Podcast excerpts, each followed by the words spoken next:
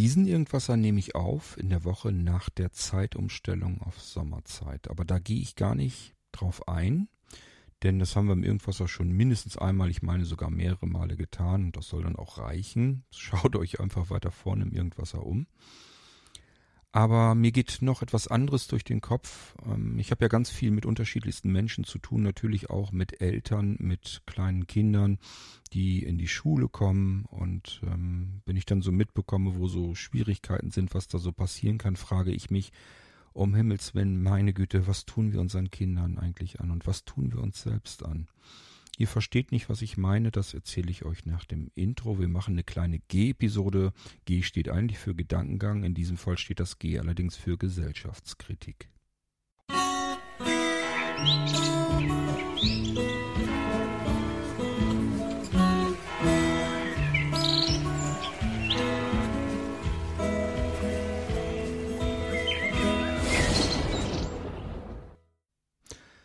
Als ich eingeschult wurde, das war im Jahre 1976, da könnte man meinen, da war ich sechs Jahre alt.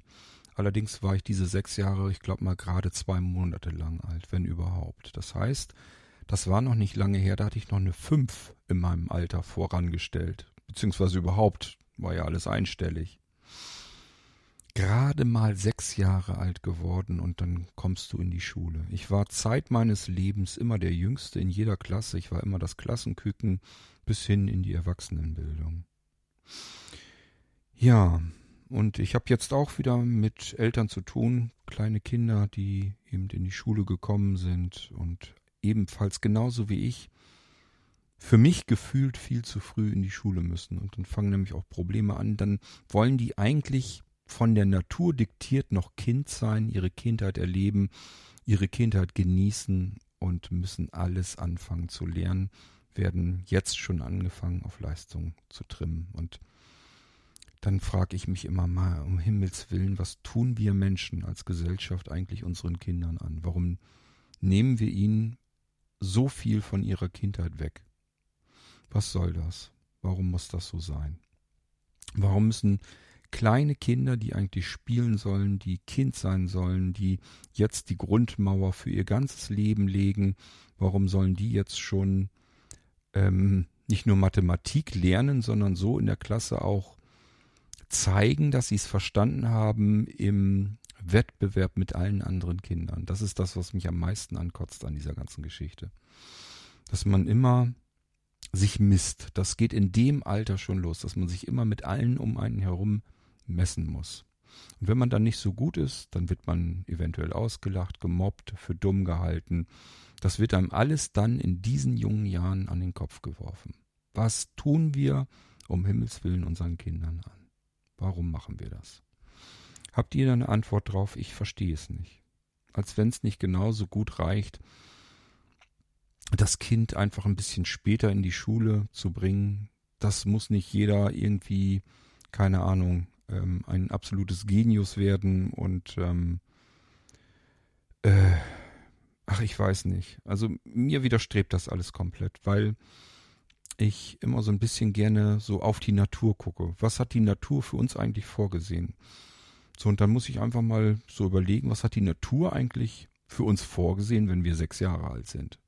Jedenfalls nicht, dass wir ständig Leistung zeigen müssen, uns auf Hochleistung trimmen müssen, um in Wettbewerben mit vielen anderen Kindern zeigen zu können, wir sind besser als die anderen. Und nur wenn wir besser sind, dann sind wir gut. Wenn wir nicht so gut sind, dann werden wir ausgelacht, dann werden wir gemobbt und, und, und. Das kommt alles dann dazu.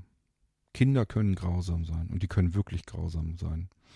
Und wenn ähm, ihr ein Kind habt, das vielleicht sechs Jahre alt wird und das wird von den anderen Kindern ausgelacht, weil euer Kind vielleicht nicht so gut Mathe kann, nicht so wie die anderen, beim Vorlesen vielleicht Schwierigkeiten hat, ähm, dann gehe ich davon aus, dass euch äh, auch euch das als Elternteil das Herz zerreißt, wenn euer Kind euch erzählt, die haben mich in der Schule ausgelacht deswegen.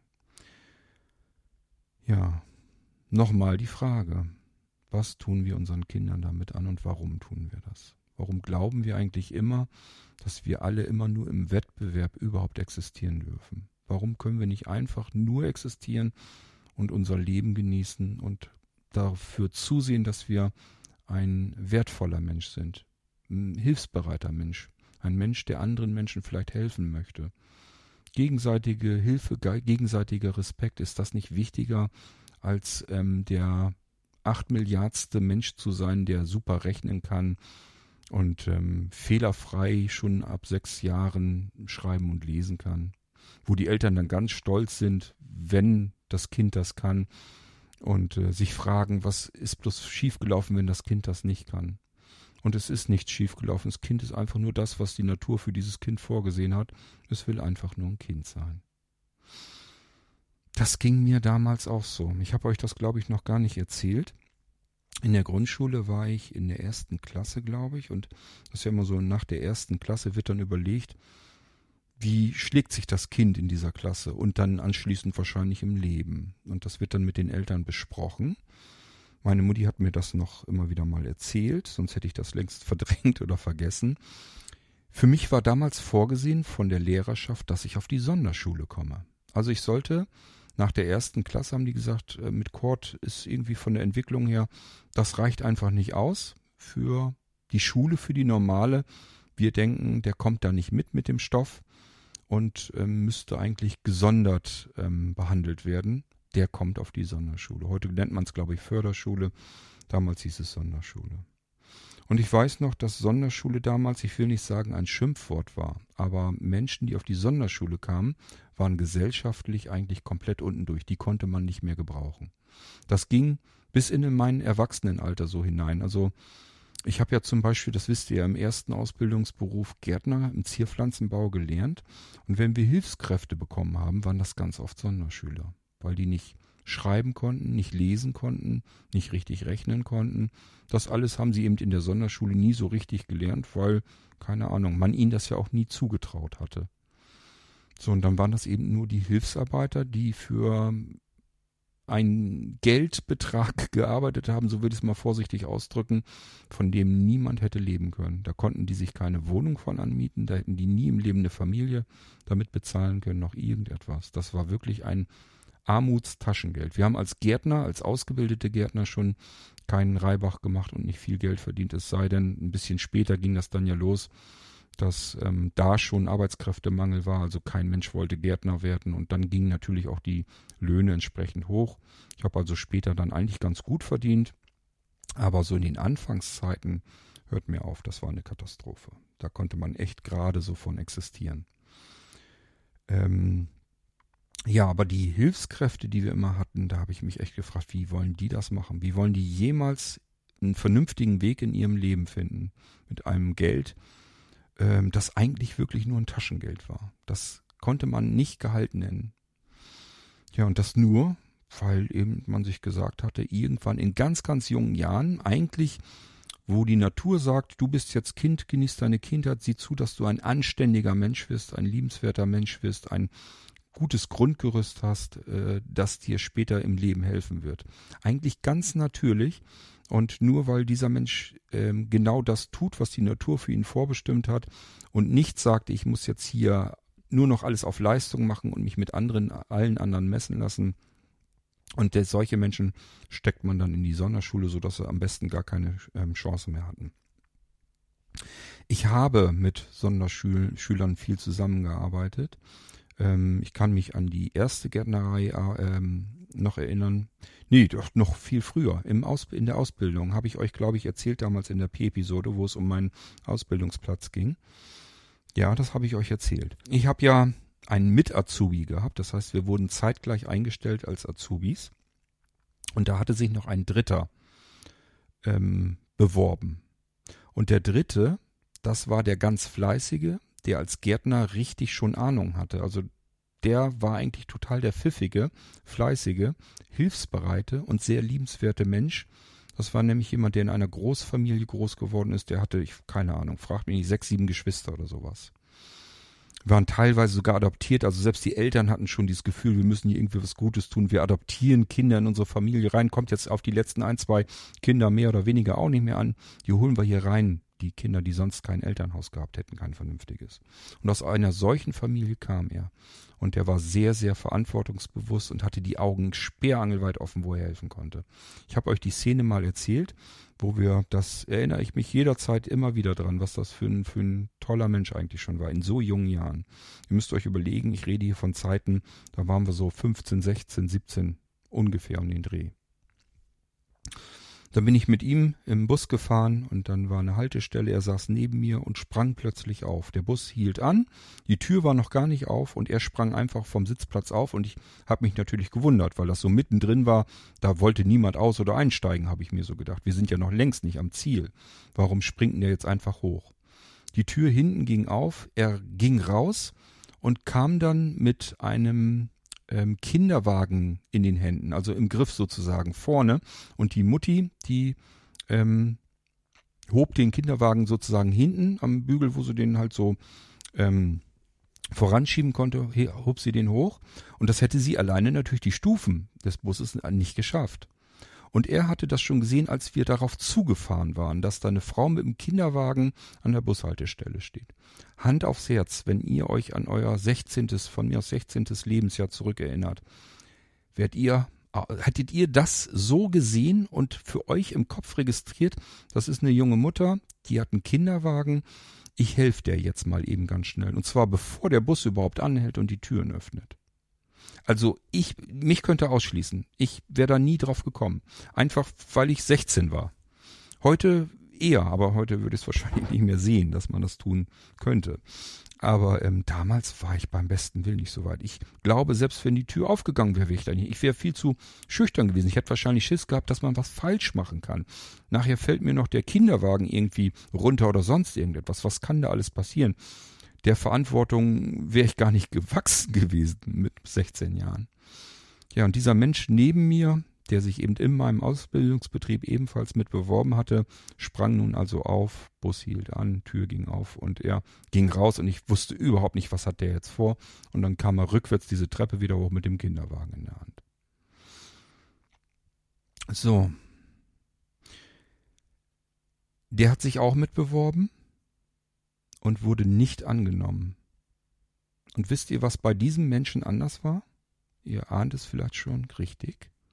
Es war ein Sonderschüler. Und der andere, der Mitazubi, der war immerhin Hauptschüler. Schon mal eine Stufe besser. Das war, glaube ich, aber nicht der ausschlaggebende Grund, sondern der Hauptgrund war eigentlich, dass äh, sein Vati eine Gärtnerei hatte und dieser Vati hatte ab und zu mal ein, zwei Kisten mit jeweils sechs Eriken äh, eingekauft bei meinem Ausbildungsbetrieb und dann haben die sich wahrscheinlich gesagt, ja, den kennen wir zumindest, ein Kunde, ist ein Gärtner und natürlich nehmen wir den Jungen an. Und der hatte überhaupt keinen Bock zu nichts. Ich habe immer versucht, mit ihm zu üben, weil für mich natürlich auch. Ich wollte immer für die nächsten Klausuren und so weiter üben, das, was wir eben an Stoff reinkriegen mussten. Und der hatte einfach überhaupt keinen Bock, ähm, da irgendwas zu machen, mit mir zu üben. Ähm, der hat die, Zensuren so zersemmelt, also der ist auch durchgefallen durch die Prüfung. Das wäre der andere nie im Leben. Der war total fleißig. Der wäre so durch die Prüfung mit 1a durchgegangen. Weil der hatte richtig Lust, der wollte das machen. Der wollte Gärtner werden, der wollte Azubi sein, der wollte einfach die Prüfung schaffen und der hätte das gepackt. Der packt alles. So ein Unterschied ist das. Aber vielleicht auch eben, ja, Sonderschüler, was willst du damit, ne? Nimmt man dann nicht. So, das war so meine erste Begegnung mit einem Sonderschüler. Dann ähm, bin ich ja in einer weiteren Gärtnerei angefangen, in einer Großgärtnerei. Und ähm, da war der nächste Sonderschüler einer meiner besten Freunde, die ich, ähm, die, die ich da zu der Zeit dann bekommen habe. Das war der liebe Thomas, mit dem habe ich ähm, wahrscheinlich fast jeden Abend verbracht. Wir sind immer unterwegs gewesen und wir haben so viel Spaß zusammen gehabt, wir haben so viel zusammen gelacht, wir haben so viel zusammen unternommen. Ist ein total feiner Kerl. Ja, aber ist eben Sonderschüler. Und deswegen hat er in der Gärtnerei, ich glaube, noch nicht mal die Hälfte von dem bekommen, was ich bekommen habe, weil es ja nur Sonderschüler. Und von dem Geld konnte er nicht leben. Ich konnte ja von meinem Geld, man gerade ebenso, dass ich meine popelige kleine Junggesellenbude bezahlen konnte und ein bisschen was zu essen. Dann hatte ich noch die ersten ein, zwei Jahre hatte ich ein bisschen Unterstützung von meinem Papa, damit das überhaupt funktionierte, weil wir ja als Gärtner Ecklohn bekamen. Das bedeutet, man fängt mit einem Popelgehalt an, das echt noch so Richtung Azubi-Geld ist und dann muss man so drei Jahre musste man, glaube ich, arbeiten. Und dann ist in jedem Jahr nochmal das Gehalt so, so, so eine Mark, glaube ich, erhöht worden, bis man dann also nach drei Jahren wirklich eigentlich auf dem normalen Gärtnergehalt war. Das gab es nur bei den Gärtnern so ein Schwachsinn. Dass man ja nicht von dem Geld, was man da verdiente, von vornherein wenigstens leben konnte. Ja, aber das waren alles damals die Zeiten und ich glaube, heute ist das lange nicht mehr so, zumal, wie gesagt, die ganzen Gärtnereien ähm, zusehen müssen, wo sie die Leute herankriegen. Und äh, das ist auch längst nicht mehr so, dass ähm, damals, keine Ahnung, Sonderschüler, Hauptschüler, vielleicht ab und zu noch ein paar Realschüler ähm, ähm, in den Gärtnerberuf gegangen sind. Heute sind das wirklich ähm, Menschen, die ganz hochgestochene Jobs schon ha äh, hatten, teilweise im Management gearbeitet, was weiß ich. Also ich habe das alles schon mitbekommen, miterlebt.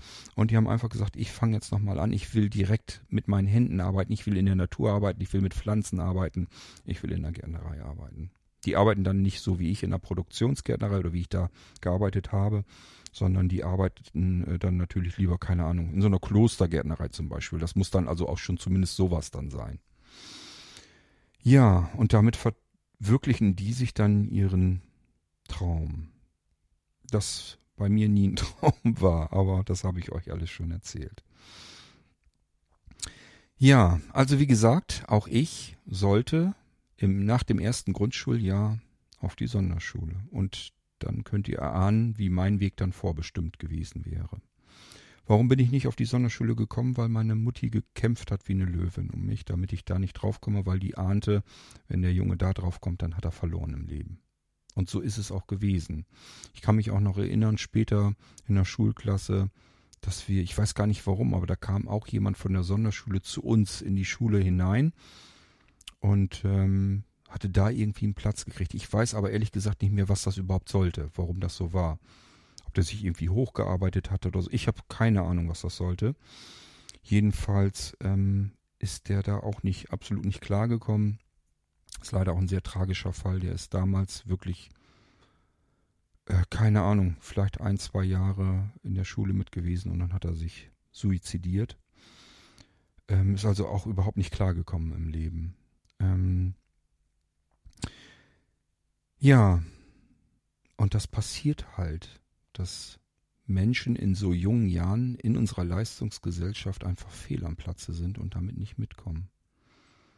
Und trotzdem drücken wir die da rein. Und wenn wir sie da nicht reindrücken, dann sagen wir, gut, dann schmeißen wir die Leute eben jetzt, die kleinen Kinder, in die Sonder- bzw. jetzt in die Förderschule. Irgendwie so eine Art Abstellgleis in der Hoffnung, dass die überhaupt irgendwas lernen. Dabei sind das vielleicht einfach nur Kinder, die in diesen jungen Jahren einfach nur wie von der Natur vorgesehen Kind sein wollen und einfach ein bisschen später starten, ein bisschen später anfangen. Ich bin auch Spätzünder geworden oder gewesen. Bin auch erst später im Erwachsenenalter, dass ich rausgeschossen bin. Dann ging es bei mir erst los. Ich hatte auch keine Lust, so früh ähm, in dieser ganzen Leistungsschiene mitzuschwimmen. Das widerstrebte mir komplett. Ich hatte so viel Fantasie schon als Kleinkind und die wollte ich einfach ausleben. Ich konnte mich auch nicht gut konzentrieren. Alles hat mich abgelenkt. Ähm, ich hatte wirklich Tagträume. Also ich sollte Hausaufgaben machen und drömelte vor mich hin, weil irgendwelche Filme vor mir abliefen. Ich hatte wirklich Tagträume und habe auf meinem Schreibtisch gesessen und einfach geträumt. Und wenn ich nicht geträumt habe, ich habe euch das schon mal erzählt, ich habe vor einem riesengroßen Kinderzimmerfenster gesessen fast so die ganze Wand als Fenster und dann raus in die Natur geguckt und irgendwas konnte mich immer ablenken. Dann war wieder irgendein Vögel in den Ästen des Baumes vor mir da und dann war da wieder was los. Oder die haben sogar ein Nest gebaut. Oder meine, meine Kaninchen, die ich draußen immer frei rumlaufen hatte, die hoppelten dann plötzlich bei mir vor meinem Fenster herum und machten da irgendwelche wilden Faxen. Und ganz klar, schon war man wieder abgelenkt. Katzen hatten wir, die rannten da auch immer rum.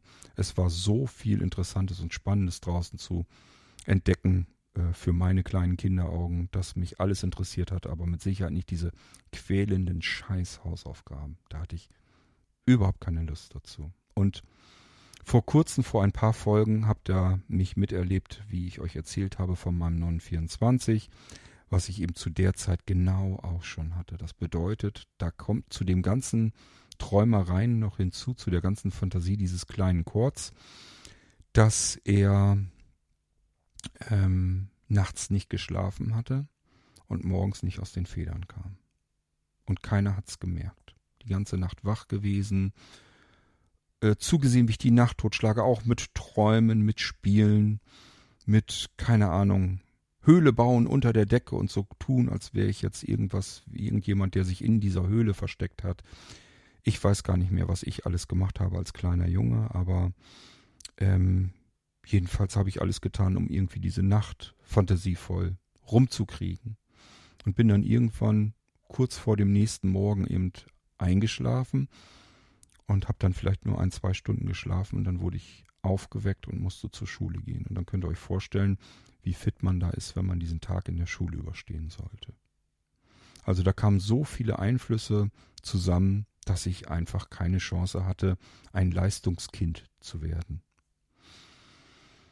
Es gibt so viele Gründe, warum man diese Startschwierigkeiten hat. Und das Einzige, was wir tun können, ist entweder wir sagen, wir trimmen jetzt dieses Kind so, wir treten es quasi in diese Leistungsschiene hinein, in der Hoffnung, dass es irgendwie sich fängt und mitschwimmen kann und im Wettbewerb mit den anderen irgendwo zumindest in der Mitte mitgondeln kann. Oder aber wir sagen, wir stellen es aufs Abstellgleis und dann ja, wird's halt, ähm, bekommt dieses Kind halt keine beruflichen großartigen Chancen. Und das ist so schlimm, weil das über den Menschen überhaupt nichts aussagt. Wir verzichten auf wer weiß was für tolle Menschen in unserer Gesellschaft, weil wir sagen, dieses, dieser Mensch kann nicht ausreichend Mathematik, dieser Mensch kann nicht ausreichend lesen und schreiben. All das, was wir denken, was man tun muss, was man können muss, um dieser Gesellschaft irgendwas Nützliches beizusteuern. Liebe Leute, ich möchte das ganz klar mal ganz hart ankreiden und ich verstehe nicht, warum wir das tun. Warum tun wir das unseren Kindern an? Und jetzt kommen wir in die nächste Etage. Warum tun wir uns das überhaupt an? Da geht es nämlich wieder zurück in Bezug auf die Zeitumstellung. Warum stehen wir zu einer Uhrzeit auf und gehen oder fahren zur Arbeit, wenn wir dazu eigentlich überhaupt nicht bereit sind? Wenn die Natur uns sagt, Freiwillig, wärst du doch jetzt nicht aufgestanden, sondern wir stellen uns den Wecker um fünf, wenn wir Glück haben, um sechs, wenn wir noch mehr Glück haben, um sieben, aber doch spätestens dann müssen wir aufstehen, wenn wir irgendwo beruflich ähm, was machen wollen. Und das alles, alle drei sind keine Zeiten, zu denen wir normalerweise von der Natur aus freiwillig aufstehen würden, sondern das ist immer, der Schlaf ist abgebrochen worden. Und warum tun wir das? Was hat das für einen Sinn? Was ist der Hintergrund dahinter? Warum muss unsere Gesellschaft morgens um 7 Uhr anfangen? Warum haben wir uns auf diese Uhrzeit überhaupt so geeinigt, dass wir sagen, das muss schon so früh alles sein? Hätten wir nicht genauso gut sagen können, keine Ahnung, um 10 Uhr morgens ist ein normal gesunder Mensch eigentlich so weit, dass er ausgeschlafen hat. Dann scheint die Sonne schon, sowohl im Winter als auch im Sommer. Es ist hell draußen, die Natur sagt uns, es ist jetzt hell, du kannst jetzt aufwachen. Alles wäre doch im grünen Bereich. Und es wird doch völlig reichen. Wir wären uns doch alle einig. Wenn wir alle erst um 10 Uhr mit unseren Berufen anfangen würden, mit unserer Arbeit, dann ist ja alles wieder gesellschaftsmäßig übereinstimmend. Das ist doch alles super. Es gibt natürlich sowieso immer Menschen, die dann auch nachts hindurch arbeiten müssen, in Pflegeberufen und so weiter. Das ist ja auch nicht die Frage. Das kann man ja trotzdem machen. Aber warum müssen wir alle insgesamt uns solche Zeiten ähm, vornehmen, in unserer Gesellschaft abmachen, die von der Natur so überhaupt nicht vorgesehen sind, die wieder der Natur des Menschen sind, wo wir überhaupt eigentlich gar nicht richtig leistungsfähig sind, weil wir den Schlaf abgebrochen haben, weil wir nicht ausgeschlafen sind. Und dann rei reißen wir uns den Hintern zusammen äh, den ganzen Tag hindurch, sind dann vielleicht groggy, sind müde, wundern uns, dass wenn wir abends nach Hause kommen, so tagsüber hat uns der Stress der Arbeit dann noch wach gehalten und am späten Abend, wenn wir dann wieder zu Hause sind, merken wir, wie wir in uns zusammenfallen, total im Eimer sind, überfordert sind, müde sind, Hunde müde sind, weil wir den Schlaf abgebrochen haben und nicht ausgeschlafen sind. So, und dann geht das ganze Spiel wieder von vorne los. Man sagt sich, ich bin jetzt um 6 Uhr, vielleicht auch um 7 Uhr von der Arbeit wieder nach Hause. Manche pendeln, ja, dann dauert das noch ewig. Dann sind sie irgendwann spät wieder zu Hause. Was macht man dann? Dann muss man vielleicht nochmal eben duschen. Dann isst man was, muss ich Essen kochen, dann isst man was.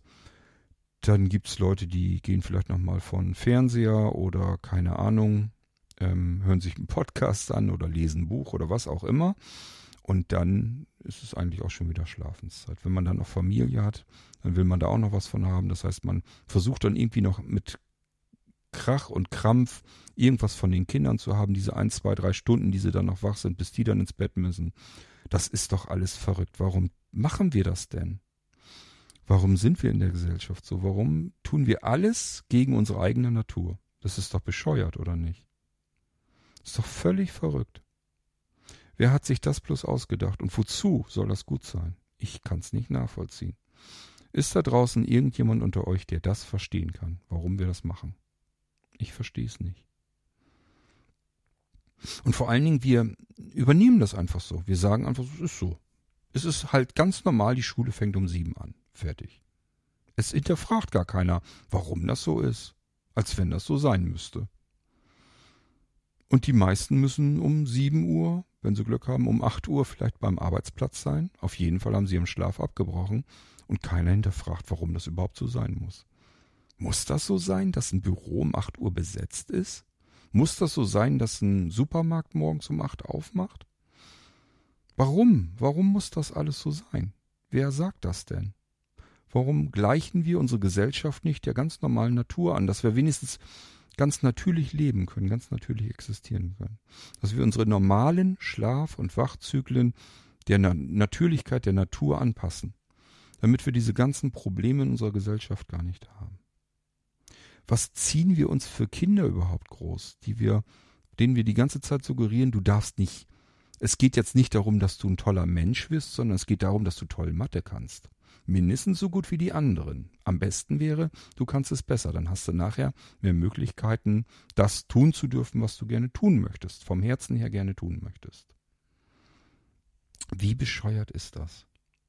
Und dann wundern wir uns später, wenn diese Kinder dann mal erwachsen werden, wenn sie dann vielleicht empathielos sind oder ähm, sich verheizen, das heißt irgendwie dieser Leistung immer weiter nachgehen, bis sie dann im, komplett im Eimer sind, wenn sie Depressionen kriegen, wenn sie einfach kaputt gehen in dieser Gesellschaft, wenn wir uns wundern, warum diese Gesellschaft vielleicht zu kalt ist, dass es Menschen gibt, die ähm, Böses tun können, wo man sich fragt, wo kommt dieses Böse überhaupt her, dieses Bösartige? Äh, das sind alles Fragen, die sind offen und dabei tun wir aber auch nichts dafür, damit das irgendwie ein bisschen besser laufen könnte. Wir drücken unsere Kinder einfach da hinein, in diesen ganzen Leistungsapparat. Ich verstehe es nicht. Ich verstehe es wirklich nicht.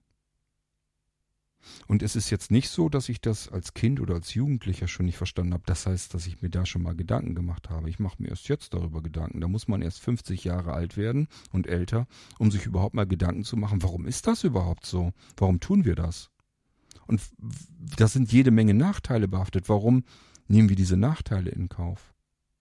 Ich sag ja, ich empfinde es nicht so, dass unsere Gesellschaft immer besser wird, immer schöner wird, sondern wir tun ganz viele Dinge falsch.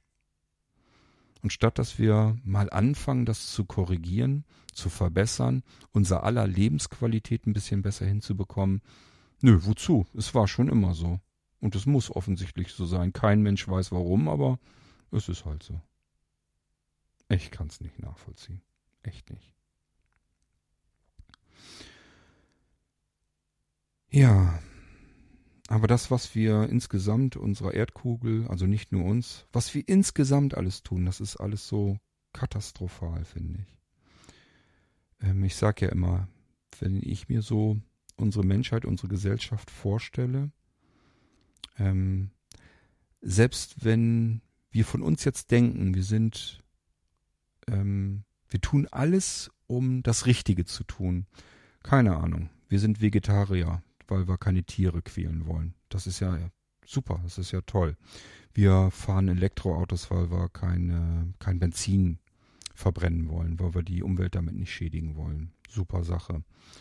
ähm, keine Ahnung, wir nehmen Stromtarife von Ökostrom, weil wir nicht wollen, dass das durch Kohle erzeugt wird oder durch Atomkraftwerk oder was auch immer uns da jetzt so alles einfällt. Wir essen Biogemüse oder Gemüse vom Bauern vor Ort und, und, und. Wir machen so viel, weil wir dann denken, damit tun wir was ganz, ganz Gutes. Wisst ihr, was ich glaube, wenn man unsere Gesellschaft, also jeden von euch, der jetzt gerade hier diese, diesen Irgendwasser anhört, wenn uns Menschen beurteilen, 100 Jahre weiter, die dann die ganzen Probleme haben, die wir verursacht haben, die werden dann sagen, was waren denn das damals für Menschen? Die haben innerhalb von ein, zwei, drei Generationen diesen Planeten komplett zersemmelt. Wenn man sich das mal überlegt, vor, vor dem 18. Jahrhundert, 19, eigentlich vor dem 19. Jahrhundert, so lange war eigentlich ja alles noch in Ordnung. Es ging ja los so mit Dampfmaschinen und als das Auto dann dazu kam, Elektrizität und so weiter, dann ging das ja eigentlich erst los mit diesem irrsinnigen Raubbau an der Natur, an der Erdkugel. Und letzten Endes ging da auch der Raubbau ähm, an uns selbst los. Wir machen uns ja selbst auch kaputt, nicht nur die Erde. Und ähm, das sind alles wir. Das sind noch gerade so unsere Vorfahren, die damit begonnen haben. Dann sind es Menschen wie ich, die jetzt so im, in der Mitte sind, eigentlich schon über die Mitte links hinaus, also ihr wisst, was ich meine, wenn man eben so über die 50 ist. Ja, und die, die jetzt als nächste Generation nachkommen, auch nicht viel besser. Also wir sind die Generation, die die Erdkugel kaputt gemacht haben. Die alles zersemmelt haben. Wenn man überlegt, wie viele Millionen Jahre diese, dieser Planet schon besteht und überhaupt keine Probleme hatte. Und ähm, wir sind die Menschen, die diesen Planeten zersemmelt haben. Das ist unglaublich. Innerhalb kürzester Zeit.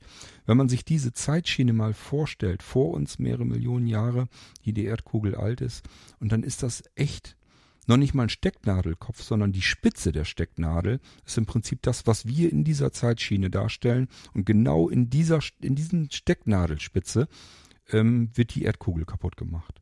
Und unsere Gesellschaft. Wir als Menschen machen uns kaputt. Innerhalb dieser winzigen Zeit, dieses kleinen Wimpernschlages. Und alles, was danach ist, muss mit diesen Konsequenzen leben. Sowohl mit unserer Gesellschaft, die immer weiter meiner Ansicht nach wirklich Richtung kaputt geht. Ich habe ja gesagt, überlegt mal, was wir alles da draußen haben, von Herzinfarkten, Depressionen bis zum geht nicht mehr, Burnout, was da alles dazugehört. Das haben wir uns alles selbst zusammengebastelt. Das haben wir schön hingekriegt. Und nebenbei noch die Natur, die Erdkugel auch noch zersemmelt. Kaum zu glauben.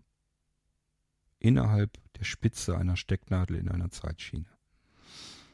Was werden die Menschen nach uns auf uns fluchen? Ich möchte es gar nicht wissen. Wir sind die schlimmsten Menschen, die es je auf diesem Planeten gegeben hat. Seid ihr euch dessen eigentlich bewusst? Ich mache mir das immer wieder mal bewusst. Wir sind, wir sind die schlimmsten Menschen, die es bisher gegeben hat. Egal für wie lieb, für wie gut wir uns halten, äh, wie viel Biokrempel wir kaufen, wie viel wir dagegen tun, damit wir kein Benzin verbrauchen, kein Öl, kein Gas. Das alles, äh, ja, super, haben wir prima hingekriegt, dass wir jetzt uns überlegen, was wir machen können. Das ist alles längst zu spät. Wir haben so viel schon zerstört und kaputt gemacht und es geht immer so weiter. Ich kann das voll verstehen, dass die Kiddies ähm, da draußen protestieren und ihnen die Tränen vor Wut in die Augen kommen. Ich habe immer noch die Rede ähm, von, von der Greta ähm, in Amerika im Kopf, wo man wirklich gemerkt hatte, die hatte solch eine Wut im Bauch. Da hat wirklich nicht mehr viel, glaube ich, gefehlt, dass ihr die Tränen aus den Augen geschossen wären.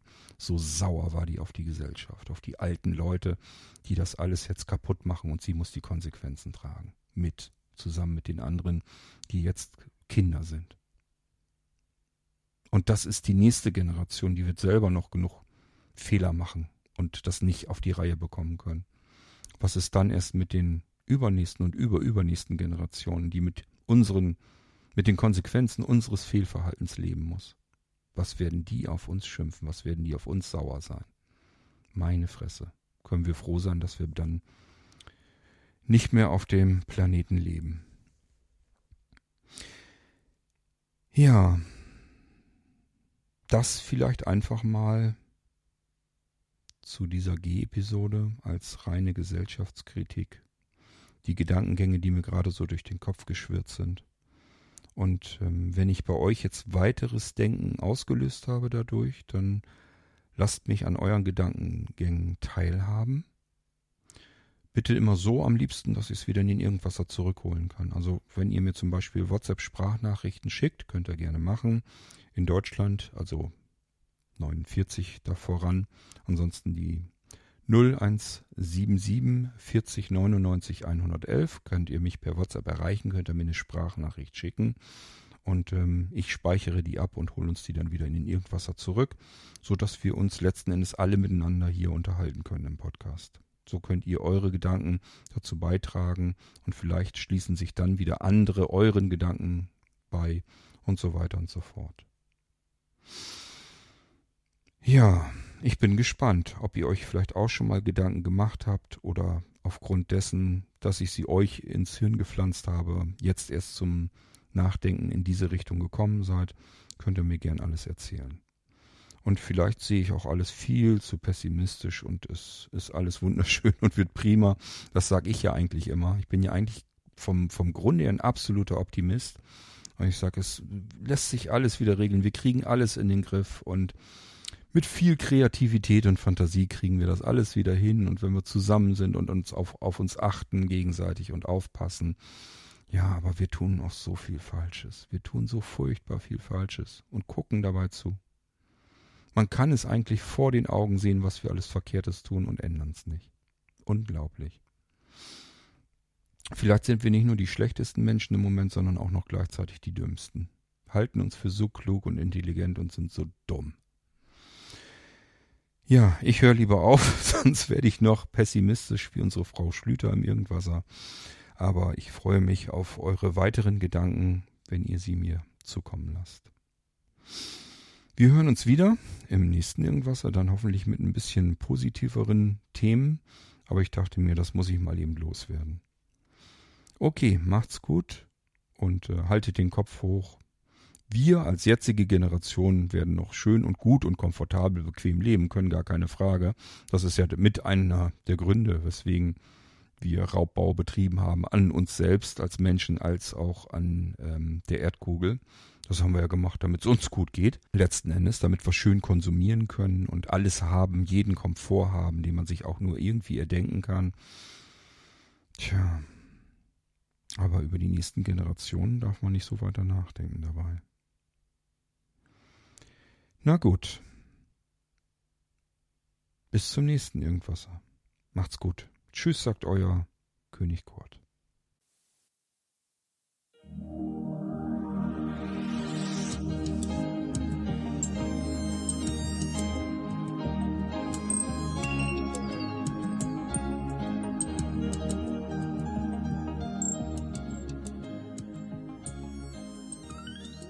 Du hörtest eine Audioproduktion von Blinzeln Media, zu finden im Internet auf www.blindzellen.org. Blinzeln schreibt man in unserem Fall immer mit einem D in der Mitte. Wenn du uns gerne kontaktieren möchtest, so geht das einerseits per E-Mail an podcast.blindzellen.org oder du verwendest dafür unser Kontaktformular auf unserer Homepage direkt zu finden unter kontakt.blindzellen.org. Wenn du uns einen Audiobeitrag für die Sendung zukommen lassen möchtest, dann benutze doch hierfür am einfachsten unseren Podcast Anrufbeantworter. Den erreichst du im deutschen Festnetz unter der Telefonnummer 05165 439 461. Und wenn du aus dem Ausland anrufst, dann ersetze einfach die vorangegangene 0 gegen die Ländervorwahl für Deutschland. Das ist die 0049. Wir freuen uns über Lob, Kritik, eine Rezension oder Bewertung unserer Audioproduktion dort, wo du sie gehört hast. Konnten wir dich hiermit gut unterhalten und informieren? Du findest bei Blinzeln zahlreiche weitere Audioproduktionen aus allen Bereichen und zu allen Themen. Entweder bei uns auf der Homepage www.blinzeln.org oder dort, wo es Podcasts gibt.